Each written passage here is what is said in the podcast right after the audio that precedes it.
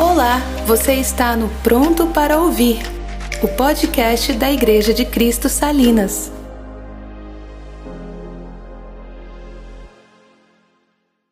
Senhor Deus, fala conosco, ó Deus, continua falando conosco, Pai. Sei que tu já falaste pelos cânticos, Senhor, mas continua, Senhor Deus, falando aqui através da tua palavra pregada. Te peço que o teu Espírito traga revelação de tudo que vai ser conversado aqui, Senhor Deus. Só o teu Espírito, ó Deus, pode promover vida na letra, na palavra, Pai. E eu te peço, ó Deus, transforma o nosso coração dia a dia, passo a passo, transforma, Senhor Deus, quem nós somos, para que a gente esteja mais alinhado com a tua vontade, Pai. Continua trabalhando conosco, continua abrindo nosso entendimento, os nossos olhos para aquilo que é teu, Pai. Que sabemos, ó Deus, que tu esconde do orgulhoso e que sejamos humildes, ó Deus, para aprender de ti, para ser ministrado pelo teu Espírito, ó Deus, e com isso vivemos um evangelho mais puro, segundo a tua vontade. Em nome de Jesus. Amém. Segunda Timóteo. Abra aí a sua Bíblia.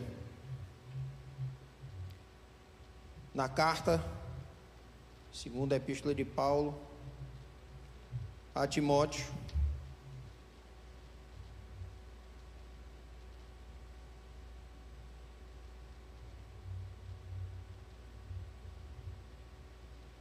No capítulo 2,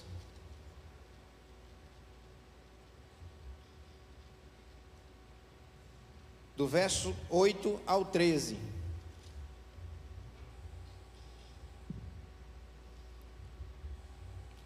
Diz assim: Lembre-se de Jesus Cristo, ressuscitado dos mortos, descendente de Davi, conforme o meu evangelho, pelo qual sofro e até estou preso como criminoso. Contudo, a palavra de Deus não está presa. Fechou aqui meu aplicativo. Deixa eu ir aqui. Eu parei aonde?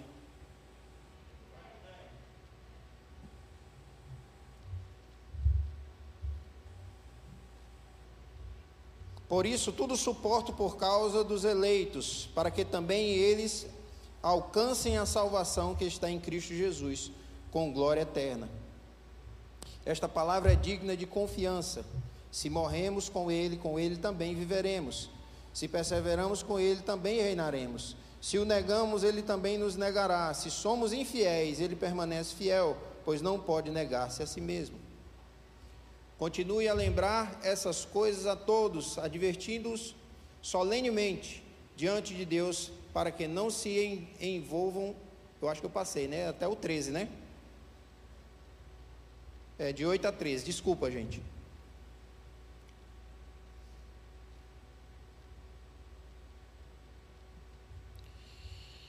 Paulo escreve essa carta a, a Timóteo, no intuito dele, assim, se despedir não só de Timóteo, mas é uma despedida de todo mundo, porque essa é a última carta que Paulo escreve. Cronologicamente, essa é a última carta que Paulo vai, vai escrever, a última epístola que ele vai escrever porque ele já estava preso e já, já estava, vamos dizer assim, no corredor da morte. Ele estava prestes a, a morrer. Então, é, Paulo escreve no intuito de se despedir, mas ao mesmo tempo ele é, se perpetua na carta. Ele quer enviar, ele envia essa carta a Timóteo para que ele é, não seja também esquecido. Não por causa do orgulho de Paulo, não por quem ele era, mas pelo que ele representava. Não podemos esquecer que Paulo foi incumbido de uma missão: implantar igrejas, pregar o Evangelho, né? levar o Evangelho de Jesus aos gentios Paulo foi incumbido dessa missão. Então, Paulo não representava só a si mesmo, mas Paulo representava o, o Evangelho de Jesus.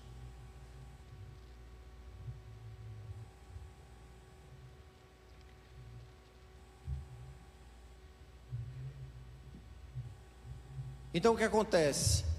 É, a importância dessa carta, ela vai muito além do que simplesmente papel e tinta.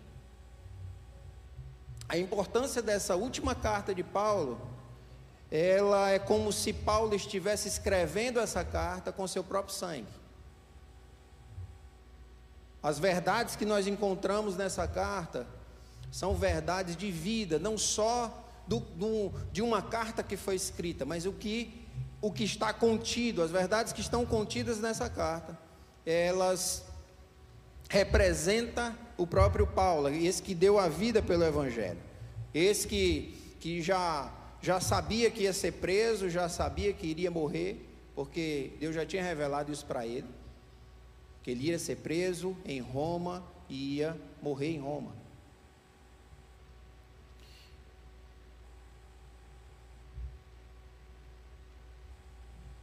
E o título dessa mensagem é Fidelidade. Fidelidade na vocação, fidelidade na palavra e fidelidade no viver. É isso que eu encontro nesse nessa carta que Paulo escreve a Timóteo. Abra aí sua Bíblia em, em 2 Timóteo ainda, nós vamos passear um pouco nesse livro. No capítulo 1, volta um pouquinho para o capítulo 1.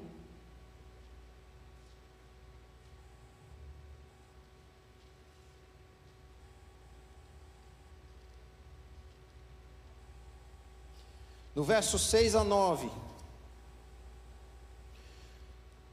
Diz assim: Por esta razão, 1, 6 a 9. Por esta razão, torno a lembrar-lhe que mantenha viva a chama do dom de Deus que está em você mediante a imposição das minhas mãos.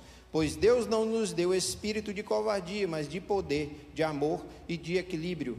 Portanto, não se envergonhe de testemunhar do Senhor, nem de mim, que sou prisioneiro dele mas suporte comigo os meus sofrimentos pelo Evangelho, segundo o poder de Deus, que nos salvou e nos chamou com uma santa vocação, não em virtude das nossas obras, mas por causa da sua própria determinação e graça. Esta graça nos, nos foi dada em Cristo Jesus desde os tempos eternos.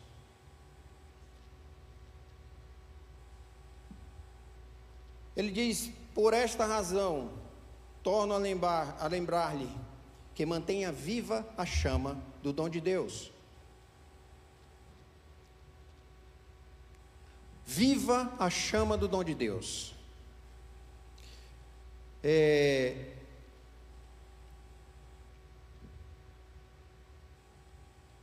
nós temos um, um propósito de ser igreja. O propósito é edificação, é o que eu falei aqui na aclamação edificação, exortação, instrução. O propósito de ser igreja, dentro dessa dinâmica da, do, da mutualidade do corpo. A Bíblia diz que nós revelamos, dentro dessa dinâmica, nós revelamos Cristo. Dentro da unidade da comunhão, nós revelamos Cristo. Era assim com a igreja em Atos. O texto diz que enquanto eles adoravam a Deus e se dedicavam ao ensino à instrução, Deus acrescentava os que iam sendo salvos. Não é isso, gente, que está em Atos? Essa dinâmica da igreja. Agora eu lhe pergunto: como é que essa dinâmica funciona sem dons? Como é que essa dinâmica funciona sem a profecia, sem a palavra de sabedoria, sem o conhecimento? Sem o dom de edificação própria, que é o dom de línguas? Como é que essa, essa dinâmica vai funcionar sem dons? Como é que o corpo é edificado sem dons? Então, Paulo lembra a Timóteo e, e nos lembra também isso. Que nós precisamos manter a, a, essa chama viva em nós. Precisamos manter esse fogo aceso em nós do dom de Deus. Ele generaliza aqui o dom de Deus. O dom de Deus é esse serviço, o dom de Deus é esse compartilhar, o dom de Deus é, é o que Paulo dedicou a sua vida a fazer. A pregar o Evangelho, a constituir uma igreja, a edificar essa igreja, a ensinar essa igreja, a exortar essa igreja, a aconselhar essa igreja. Mantenha viva. E é o que hoje eu digo para nós hoje. Lembrando de manter viva essa essa chama do dom de Deus. Para que a gente possa testemunhar com poder, amor e equilíbrio o evangelho e não sucumbir no dia mal.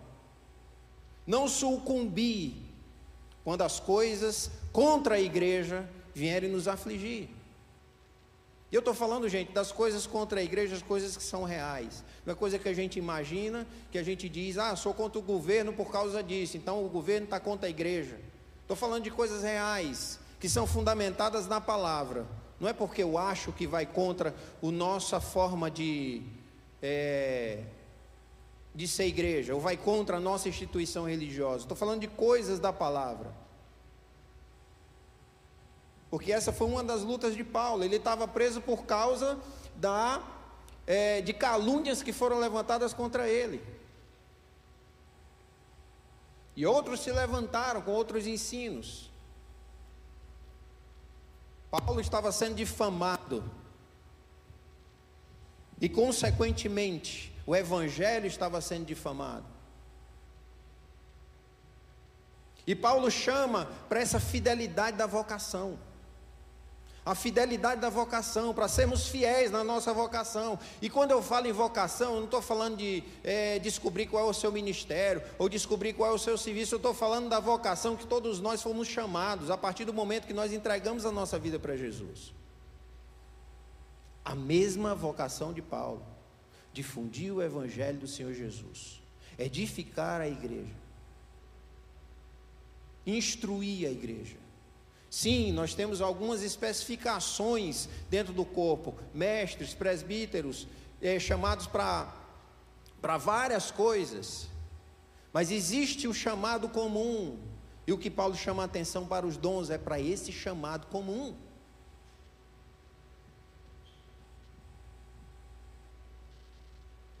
Não é para você ter orgulho e ser cheio de dons e orgulhoso e dizer que você é poderoso. Não mas no intuito da edificação da igreja, manter fiel a sua vocação. Paulo leva isso ao extremo, a fidelidade, ele é um exemplo da fidelidade da vocação. Paulo não quis contrair um matrimônio, ele não casou, abdicou de ter filhos, de netos e da sua descendência, ele abdicou de tudo isso por causa da sua vocação. Não estou dizendo aqui que nós é, literalmente devemos andar como Paulo, não casar, tentar usar as mesmas roupas e ir para os mesmos lugares. Eu estou falando da essência que essa carta nos traz quanto à fidelidade da nossa vocação. Mas existe um grande problema: nós não buscamos os dons, nós até pedimos a Deus, mas nós não buscamos os dons. Buscamos, buscamos, nós não se empenhamos, nós não insistimos. Talvez a gente não faça ideia da importância disso da importância que são os dons para a nossa vocação, para o exercício da nossa vocação.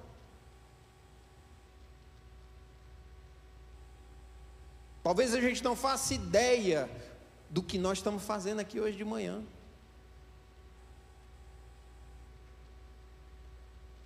Não precisa responder, mas eu vou te perguntar: quando você veio hoje de manhã, você veio disposto a profetizar para alguém aqui na igreja? Quando você veio para cá e estava se arrumando, ou no caminho, você veio disposto a dar uma palavra de conhecimento, sabedoria. Você veio disposto a colocar a mão em alguém que está enfermo, ou interceder por alguém enfermo e ministrar cura.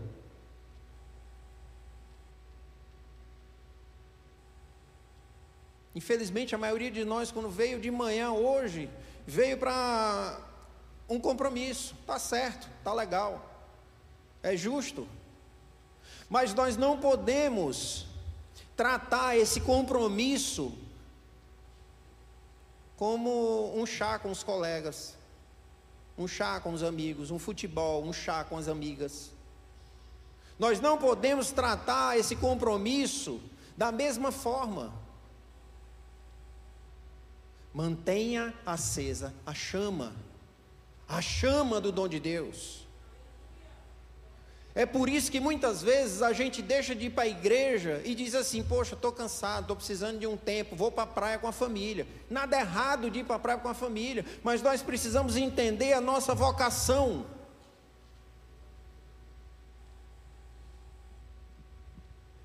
Não é a mesma coisa de ir para um chá com os colegas e vir à igreja, ou participar da programação, não é a mesma coisa, a não ser que lá no chá você impõe as mãos, você ore, você edifique, você cumpra com a sua vocação. Mas o problema é que a gente está nivelando por baixo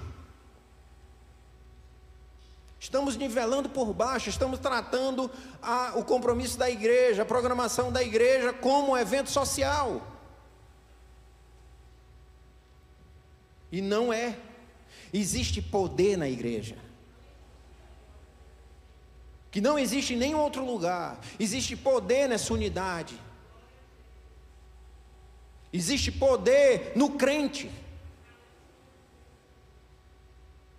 E nós precisamos manter viva a chama desse dom para a vocação, para o propagar do Evangelho, para a edificação, para a saúde do corpo.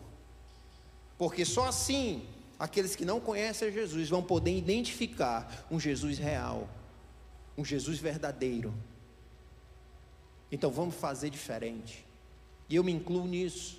Vamos fazer diferente, vamos mudar a nossa disposição das programações do culto.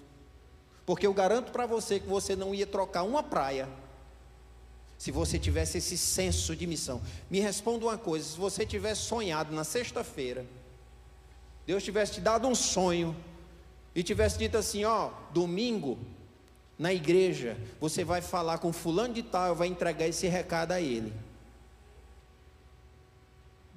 Você vai dizer para ele assim, assim, assim, assim, assado. Garanto como você cancelava qualquer final de semana na serra, na praia, em qualquer outro lugar. Não é verdade, gente? Sim ou não? Precisamos manter a chama acesa, porque toda semana Deus fala isso conosco, só que a gente não ouve. Nós não estamos dispostos a ouvir.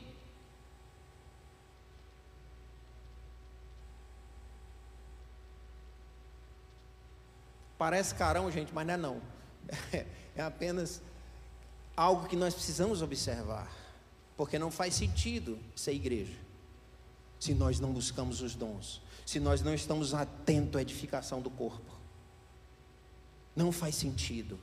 Não faz sentido tratar a igreja como qualquer evento social.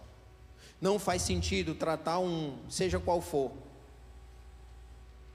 O que está acontecendo aqui na, na sala ao lado, não é a mesma coisa que você levar ele para a escolinha. Não é a mesma coisa de levar para o parquinho. Não é a mesma coisa. O que está acontecendo com as crianças aqui não é a mesma coisa de você levar para Disney. Não. Não é a mesma coisa. Precisamos manter acesa essa chama do dom e crer, porque é isso que nós cremos. É isso que nós cremos. A edificação do corpo que revela quem Jesus é. E Paulo não está dando apenas a sugestão. Paulo está falando de si. Paulo está falando de, do que ele observava do que representa a própria vida de Paulo, conduzida pelo Evangelho de Jesus. E que esse conselho de Paulo, e que esse alerta de Paulo nos desperte. Quarta-feira nós começamos com a oração dos homens a busca por dons, porque não faz sentido, não faz sentido irmos no sertão, é, ter o nosso trabalho ali braçal, arrumar as coisas e montar as coisas, isso é bom, isso é uma parte do serviço, isso não é o serviço todo. O serviço todo é dons, poder de Deus. Dons poder de Deus. No arrumar as coisas, no edificar. Até usei o exemplo na quarta-feira, disse que a gente estava se reunindo ali na, no, na sala das crianças. E até disse, ó, não basta só a gente arrumar a mesa para as crianças. O serviço todo é esperar as crianças chegar, colocar a mão na cabeça delas, orar, dar uma palavra para elas, profetizar, ministrar cura. Esse é o serviço todo. E é isso que Paulo está falando. Mantenha acesa essa chama do dons. Busque. Busque, não deixe esmurecer. Não deixe esmurecer. Não deixe apagar. Mantenha. Mantenha. Lembre todo dia, busque todo dia. Ore, peça, exerça. Vá lá, impõe as mãos. Veja se o dom chegou. Teste. Faça a prova. E vamos se mexer, isso é fidelidade na vocação. Fidelidade na nossa vocação. Amém, igreja? E não vamos fazer programação da igreja ou da programação é, que é voltada para a edificação do corpo ou edificação da igreja, fazer como um evento social não é um evento social.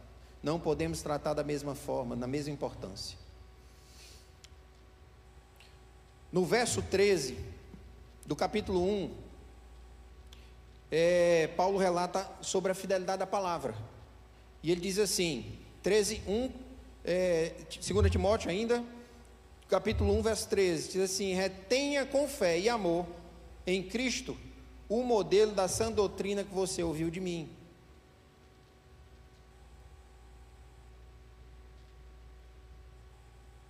retenha, receba com amor, guarde no seu coração, com amor em Cristo, esse modelo do Evangelho que eu lhe transmiti. Como eu falei antes, Paulo estava sendo difamado, né? Paulo estava sendo caluniado, e muita, muitas coisas que ele tinha pregado estavam sendo colocadas em xeque em alguns lugares.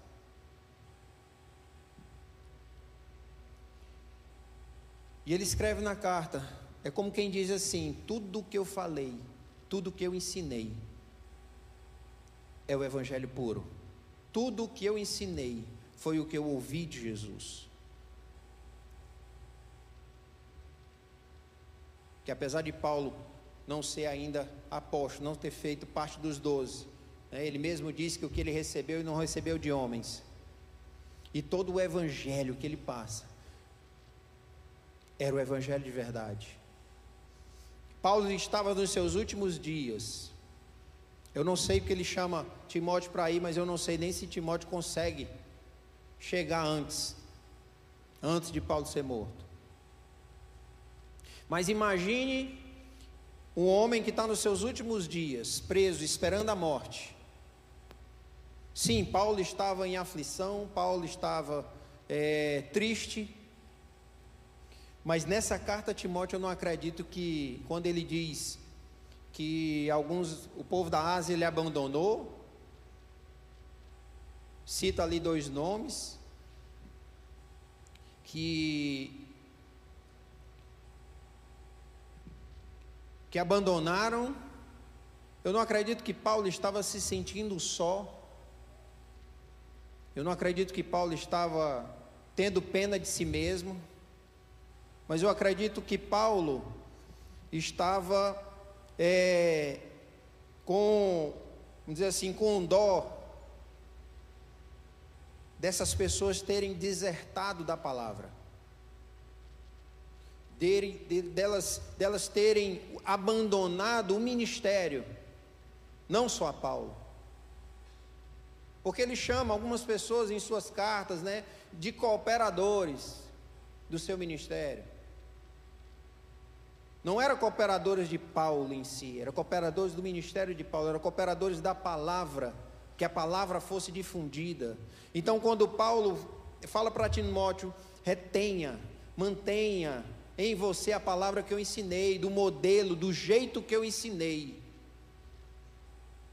No intuito de que Timóteo continuasse, continuasse a pregar essa mesma palavra, continuasse a passar e ensinar nessa mesma passagem que ele, né, palavra que ele foi ensinado, porque outros haviam se desviado dela, porque outros haviam abandonado essa palavra. E ele cita é, Figelo e Hemógenes.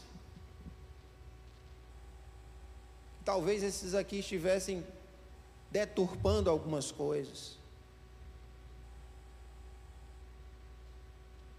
E aí eu pergunto para você: que tipo de palavra você tem recebido?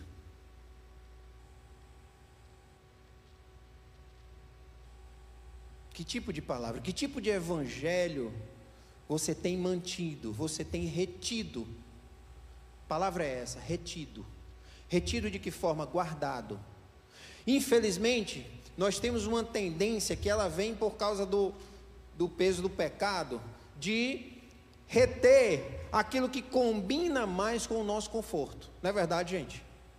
Aquilo que combina mais com o nosso conforto, aquilo que nos confronta e vai gerar algum esforço nosso de mudança de alguma coisa, a gente meio que descarta, a gente meio que.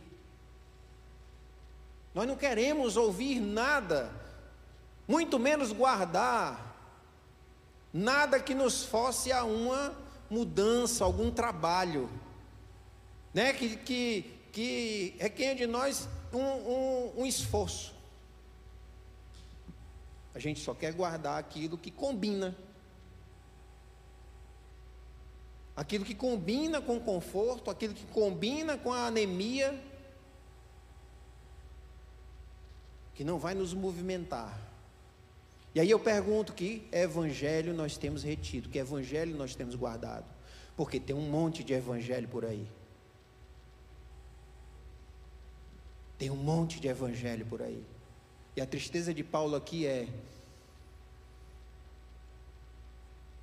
pelos que desertaram do Evangelho real. E nós precisamos ter cuidado para nós não sermos também desertores do Evangelho real. Desertores.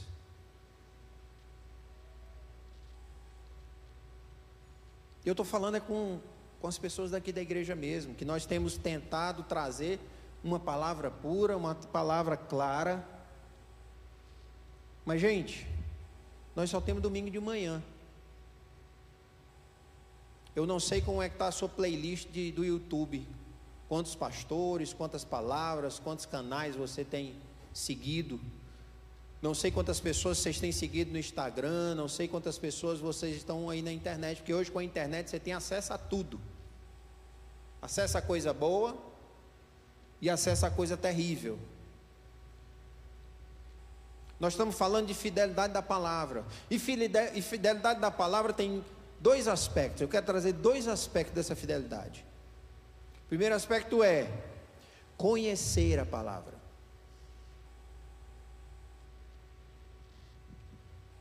Conhecer a palavra. Como é que nós vamos filtrar o que é palavra pura, o que é que nós temos que realmente reter, daquilo que não não é para a gente reter, não é para a gente guardar. O conhecimento da palavra.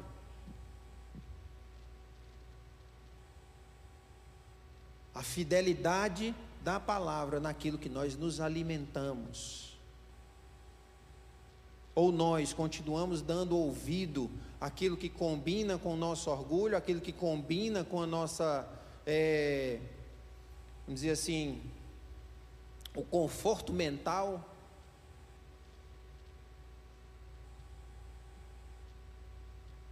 o que estamos retendo, quem estamos ouvindo.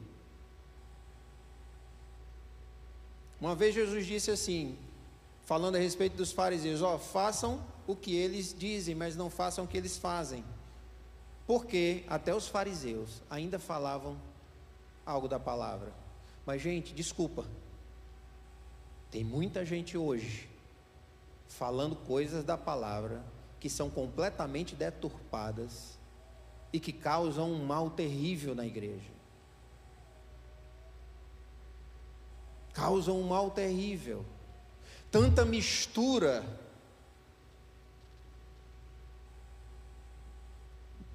tanta mistura que azeda tudo. Mas combina com o nosso pecado, combina com o conforto do pecado, e a gente vai retendo, retendo, retendo, retendo. Tem, a, tem aquela história que se você ouve uma mentira, não sei se é 30 vezes ou tem uma quantidade de vezes que a mentira sendo repetida, ela vira verdade. Né? Não por ser verdade, mas é porque se acredita nessa mentira. Então muitas vezes você pode até dizer assim: não, eu sei, eu posso ouvir, eu sei, eu sei como é a verdade, não tem problema. Não se iluda, ela vai virar verdade para você. Não se iluda, a mentira vai virar verdade para você.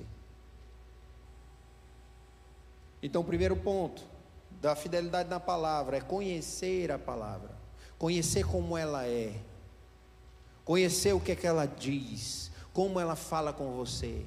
Eu costumo dizer para quem quer fazer curso de teologia, eu digo o seguinte: antes de você fazer um curso de teologia, leia a Bíblia algumas vezes e retenha e guarde a teologia que Deus quer com você.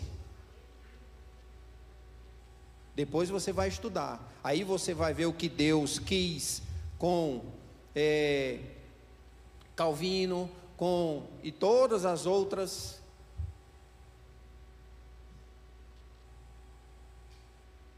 Aí você vai estudar as outras linhas de pensamentos e revelações e uma série de outras coisas. Mas você precisa da sua teologia. Essa que Paulo diz: Eu não recebi de homens Eu recebi do próprio Jesus. Ele me ensinou, ele me, me discipulou. E olha que Paulo era prodígio na lei. Paulo já conhecia a lei, se brincar, decorada, ela toda, porque ele era prodígio na lei. Quando ele vê aquela luz que fica cego, né, que acontece todo aquele processo com ele, ele meio que, né, nessa cegueira e voltar a enxergar, meio que, que deixa de, de ser cego espiritual também. Né, e começa a enxergar Jesus na palavra. Paulo tinha uma teologia e precisava de Jesus nela. E, e aí ele diz: Eu não fui ensinado por homens. Paulo dizer que foi ensinado um prodígio era reconhecer que não sabia de nada. Quanto mais nós precisamos conhecer a palavra para termos fidelidade, sem mistura, sem, sem acréscimo, sem gordura, ela ser fiel. E o segundo ponto da fidelidade da palavra é é, depois que a gente retém aquilo e guarda essa palavra pura, isso vai redundar em ações, em atitudes da palavra. Viver a palavra, buscar em todos os momentos a memória da palavra e agir conforme a palavra. O Espírito Santo traz à memória o que se leu, traz à memória o que se estudou e se vive. Que essa fidelidade aí, na palavra, ela vai redundar na fidelidade do viver. A consequência disso é uma fidelidade na vida, é fidelidade no viver a palavra. Vocês estão entendendo, gente?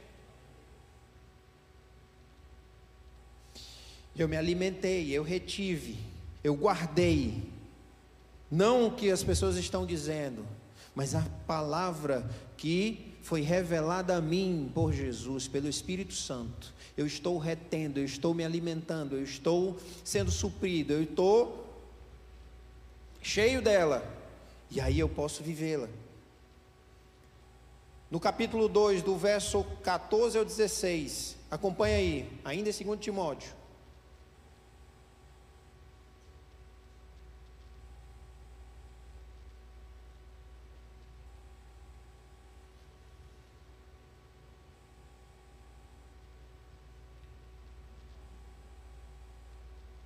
14 a 16, né?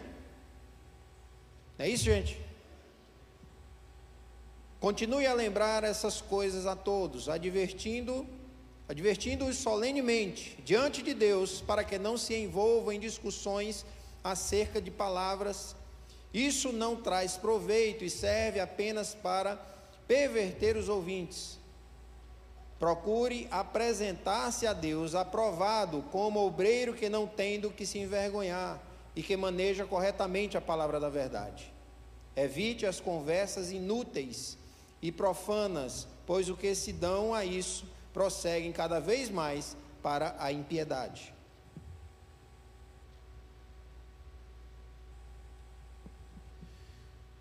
Quando Paulo fala a respeito da é, das discussões inúteis, das, das, é, das palavras infames, das, das brigas teológicas, né, vamos dizer assim, quando Paulo fala a respeito disso, é, não é só porque Paulo está querendo, é, vamos dizer assim, não está querendo as brigas, as discórdias, a, a desunião. Não é apenas isso. Essa carta me faz ver que Paulo, ele está chamando a atenção para a ação que essa palavra fiel tem na nossa vida. É como se ele estivesse dizendo o seguinte: o que está escrito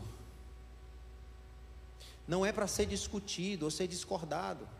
O que está escrito não é para ser colocado em lousas e, e, e ser colocado à prova e ser julgada pela mente humana.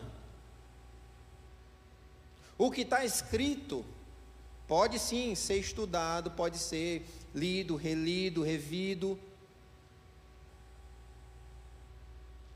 Mas o que ele está dizendo aqui isso é inútil. Discutir por questões de, de semântica, por questões de palavra, de vírgula, de ponto, de não sei o que, uma série de outras coisas, isso é inútil. E ele fala no capítulo 3 dizendo assim: que toda a, a escritura é boa, ou seja, é útil para o ensino, para edificação, para instrução, para exortação. Paulo está dizendo o seguinte: parem de discutir besteira e vão viver a palavra. Vão viver a palavra. Parem de estar tá discutindo e simplesmente no papel, porque enquanto vocês estão discutindo, vocês não estão vivendo, pelo contrário. Vocês estão desvivendo, se essa palavra existir. Estão desvivendo a palavra.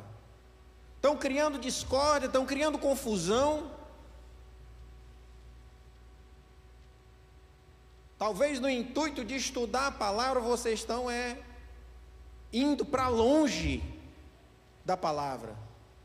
Não que não se deve estudar, mas nós precisamos estudar com esse olho, com esse olhar. Primeiro essa teologia comigo e o Espírito Santo. Vendo quem eu sou, usando a palavra como ela diz que é, ela é um espelho onde a gente se, se vê onde a gente pode ver se está tudo direitinho, onde a gente olha para Cristo e vê se nós estamos caminhando direitinho. Então, quando Paulo fala, parem com as discussões, ele está dizendo, vivam a palavra. Fidelidade no viver, fidelidade nessa palavra no viver, conhecendo e vivendo, mas conhecendo não para discutir com outros, Conhecendo não para dizer que você sabe o que está escrito e você tem decorado. Isso é inútil. Só vai ser útil a partir do ponto que essa, essa palavra se torna instrução. Instrução para quê? Instrução para a vida. Instrução para a vida. Vou dar um exemplo. Quando alguém me ensina um caminho, fulano, você vai me pegar aqui. Aí a pessoa diz assim, mas aonde é? Eu não sei ir. Espera aí que eu vou lhe instruir a você chegar aqui. Adianta só aquela pessoa é, pegar aquele conhecimento que ela tem, assim, massa, sei onde é, beleza, e se deitar numa rede? Não, ela precisa fazer o quê? Ela precisa entrar no carro dela, ligar, entrar, passar pelo trânsito e tal, tudinho, até chegar naquele ponto. A instrução serve para você se movimentar, a instrução serve para você viver, para você caminhar. A edificação também, a exortação também. Paulo está dizendo, ela é útil quando você vive. Quando você só discute palavras, ela não é útil, ela é, é perder tempo, ela é inútil. Não vai servir em nada para você. Pelo contrário, só vai bagunçar a cabeça das pessoas. Pelo contrário, só vai é, dificultar a instrução, a edificação e a exortação de outros.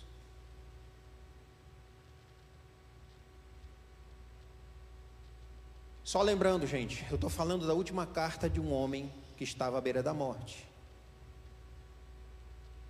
um homem que estava escrevendo essas instruções, um homem que estava escrevendo com o sangue, com a vida.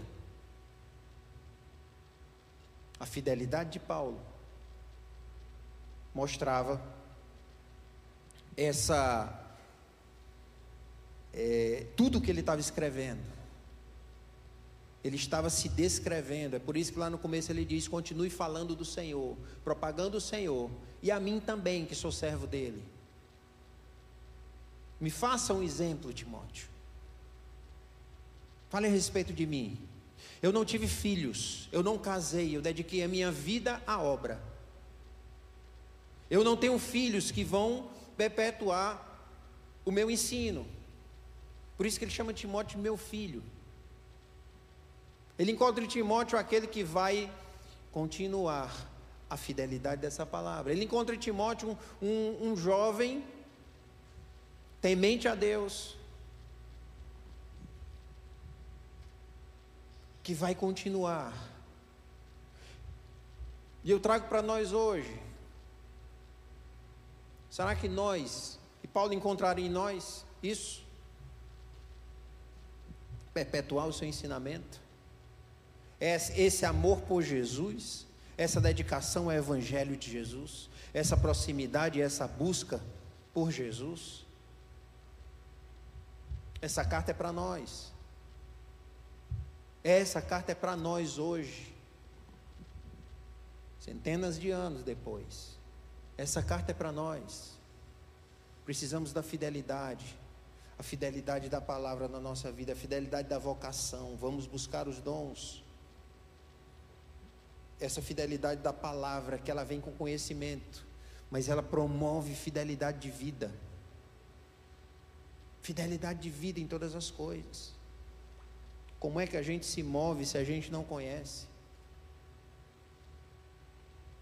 E a gente retém o evangelho que está solto por aí, que é o da graça desgraçada, e tem um monte, um monte de ideias loucas e talvez a gente ache bonitinho porque o, o envelope é bem colorido, né? E aí a gente talvez ache muito legal. Não que de vez em quando esses caras não digam alguma verdade, mas esse é que é o risco. Esse é que é o risco. É a mistura. É a mistura. É 30% de verdade e 70% de engano. Porque senão não enganava. Não é isso que a Bíblia diz que vai ser nos últimos dias? Se possível, até os escolhidos seriam enganados. Não é porque não tem verdade no meio da coisa, são meias verdades. Se eu não me engano, o Agro falou isso aqui. Que mistura, e nós vamos retendo, e dificulta a gente viver. Dificulta a gente viver. Talvez por isso precisamos levar a nossa, a nossa vida cristã mais, mais com mais seriedade.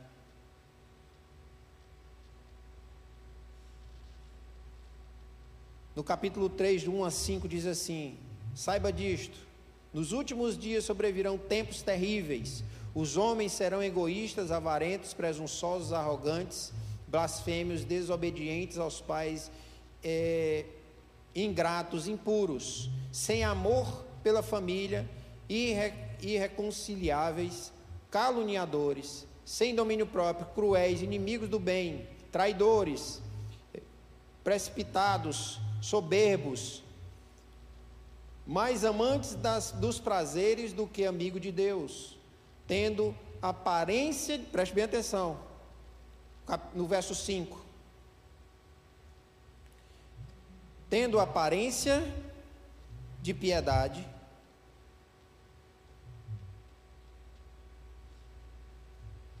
mas negando o seu poder, afaste dessas dessas pessoas, tendo aparência de piedade, mas negando o poder de Deus. Paulo aconselha Timóteo, afaste dessas pessoas. Paulo fala da fidelidade da palavra, do viver a palavra, mas ele alerta. Sempre vão ter aqueles que vão deturpar, sempre vai ter aqueles que vão lhe perseguir. Sempre vão ter aqueles que vão lhe é, ridicularizar, lhe caluniar. Sempre vai haver os que vão querer lhe derrubar.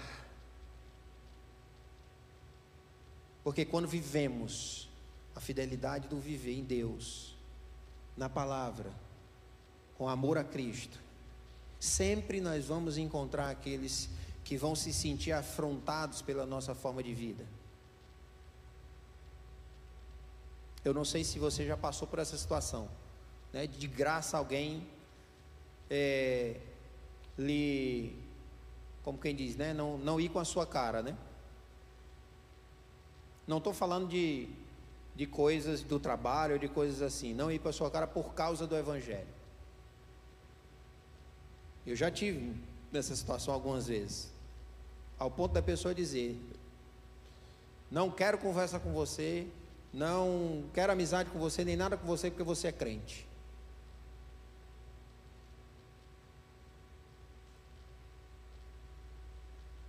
Sempre nós vamos ter. Se nós vamos viver.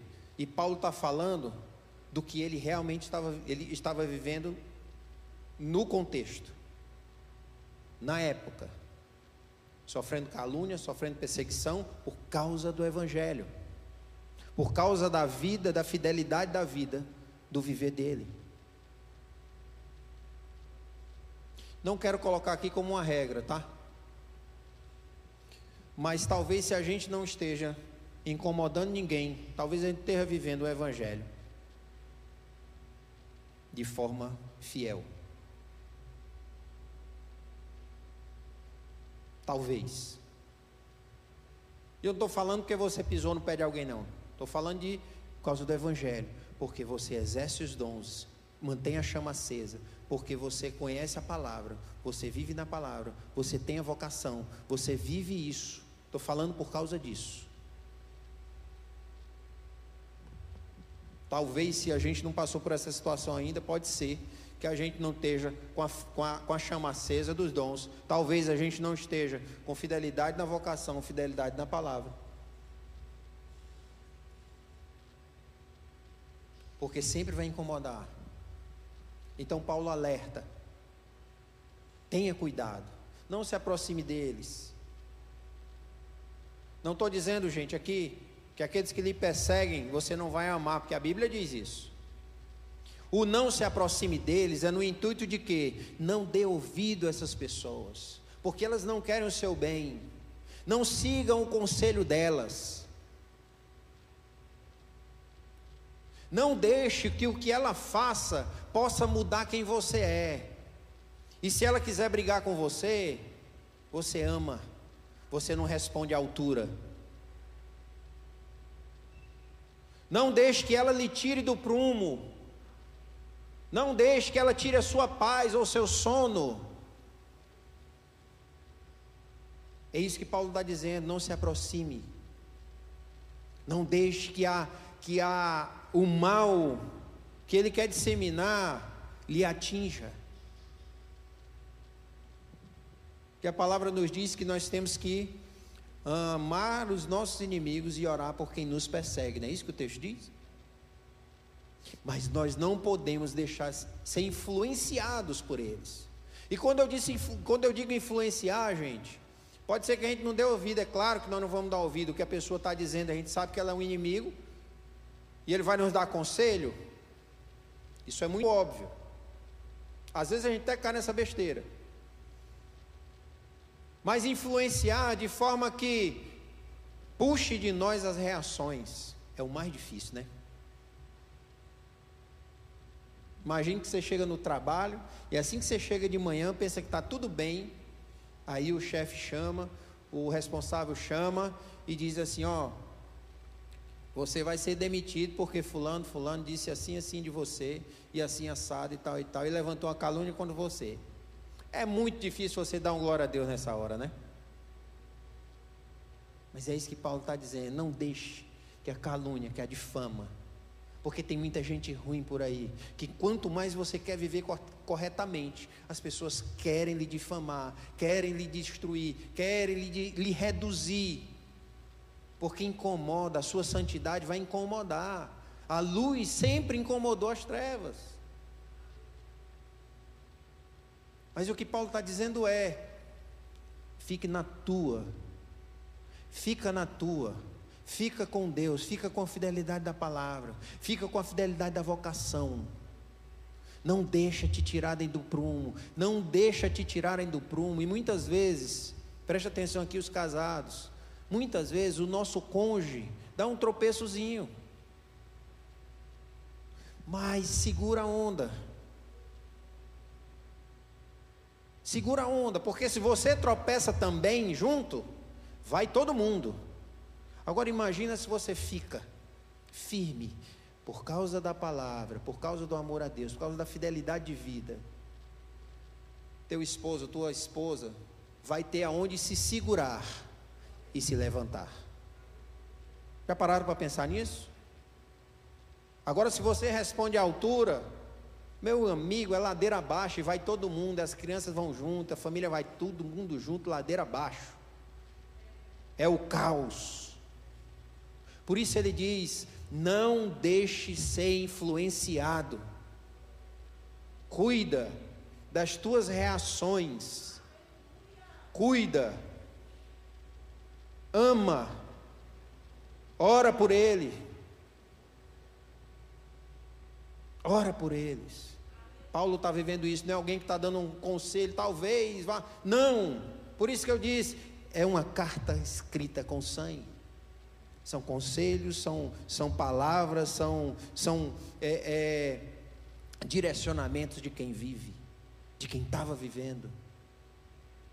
Instrução de quem estava vivendo. E se nós somos sábios, nós aprendemos com ela. Nós aprendemos com ela.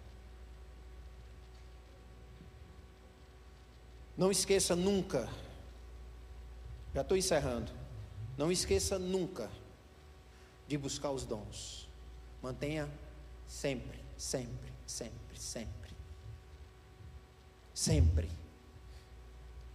Minha, minha mãe era de uma igreja tradicional que não, não acreditava mais que os dons né, se manifestavam hoje em dia e ela, e ela fez uma, uma oração depois que ela viu um dentro, numa oração que tinha dentro da igreja, um grupo de oração, depois que ela via, ela viu uma pessoa começar a falar em línguas, né?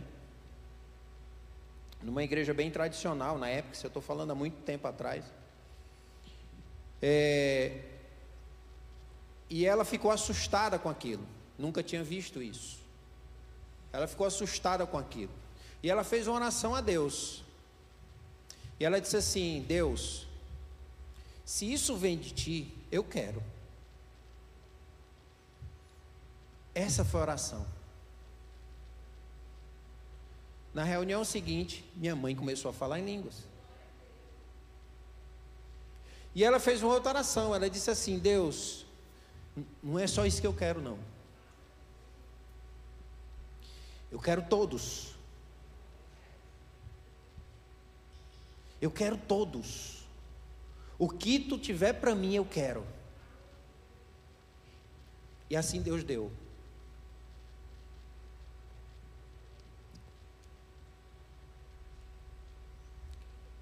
E não estou aqui comparando minha mãe a Paulo, não, mas é um, exemplo que eu tenho próximo a mim. E depois disso, ela, ela faleceu ano passado e deixou aí várias igrejas implantadas. É, um, um dia desse a gente estava contando e nós paramos no número 150. 150 pastores que foram discipulados por ela.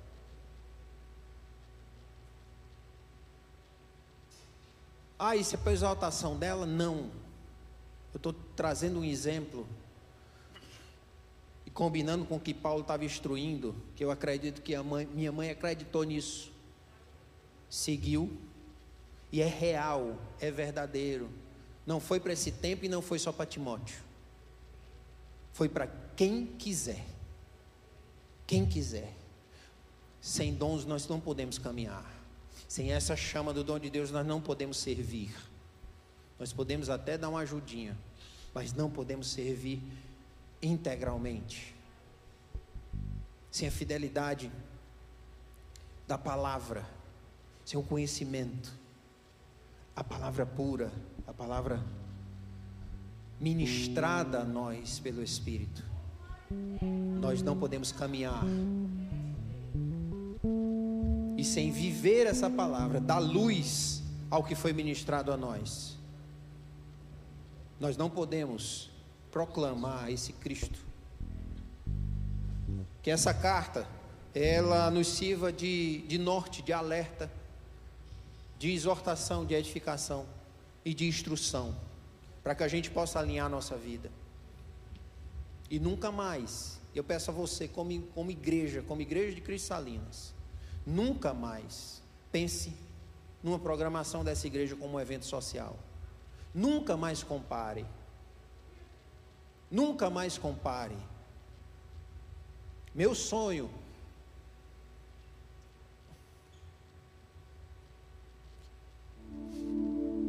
Meu sonho é que essa igreja seja edificada mutuamente. Uns com os outros. Uns com os outros. Que essa igreja nunca olhe para esse, esse patamar aqui, esse lugar elevado. E ache que daqui vem tudo. Não, queridos. Nós somos um corpo. Nós somos um corpo. E essa instrução nós precisamos viver na nossa igreja. Meu sonho é que os irmãos tenham palavras uns para os outros, sonhos uns com os outros, intercessão uns com os outros, edifiquem uns aos outros, instruam uns aos outros. Meu sonho é que a oração de Jesus pelos discípulos se cumpra nessa igreja. Eu peço que eles sejam um, que eles sejam um, sejam unidos, para que todos possam ver Cristo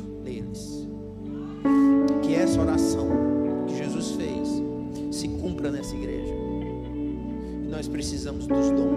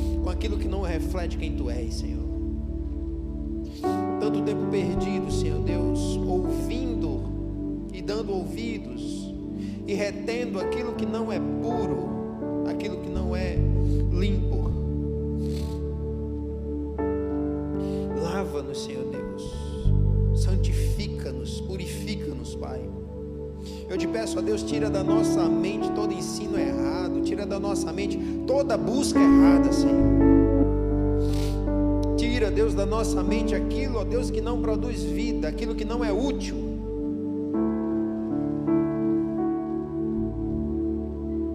Tira, meu Deus, de nós, Pai, tratarmos, ó Deus, a tua igreja, tratarmos o teu evangelho, tratarmos os nossos encontros como evento social, Pai. Livra-nos, Senhor.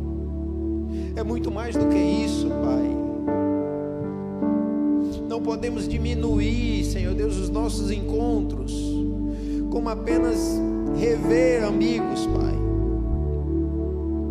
Não podemos reduzir a isso, porque é muito mais do que isso, Senhor. Não estamos, Senhor Deus, excluindo a amizade, a fraternidade, não, Senhor, mas não queremos ficar só nisso, Pai.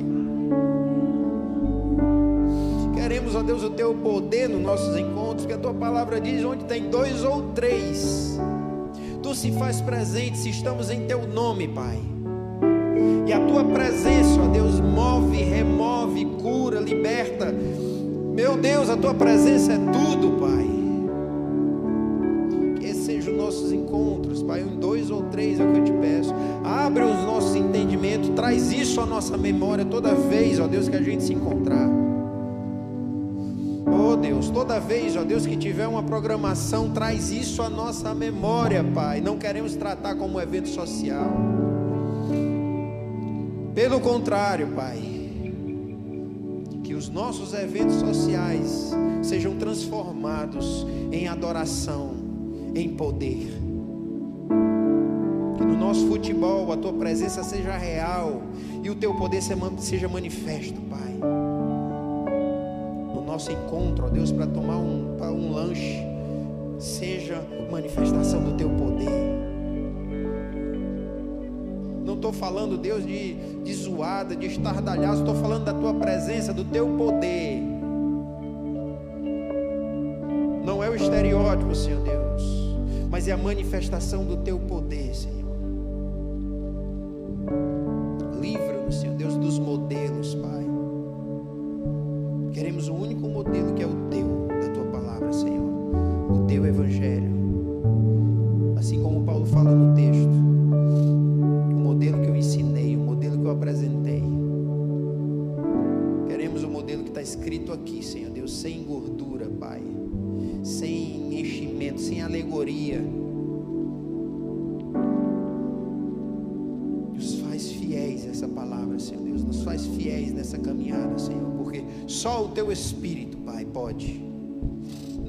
Nossa força, não, Senhor Deus, nos entregamos a Ti.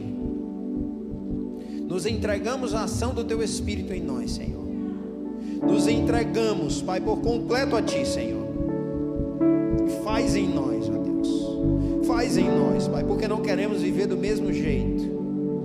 Não estamos satisfeitos, ó Deus, com a porção de ontem. Queremos a porção de hoje, queremos a porção maior amanhã. Porque queremos brilhar até ser dia perfeito, como a tua palavra diz. Até que tu venha, Senhor. Muito obrigado, Deus, pela tua palavra. Muito obrigado, Deus, pela vida de Paulo. Muito obrigado, porque a vida de Paulo aponta para Jesus. Muito obrigado, Senhor, por esta carta, inspirada pelo Teu Espírito.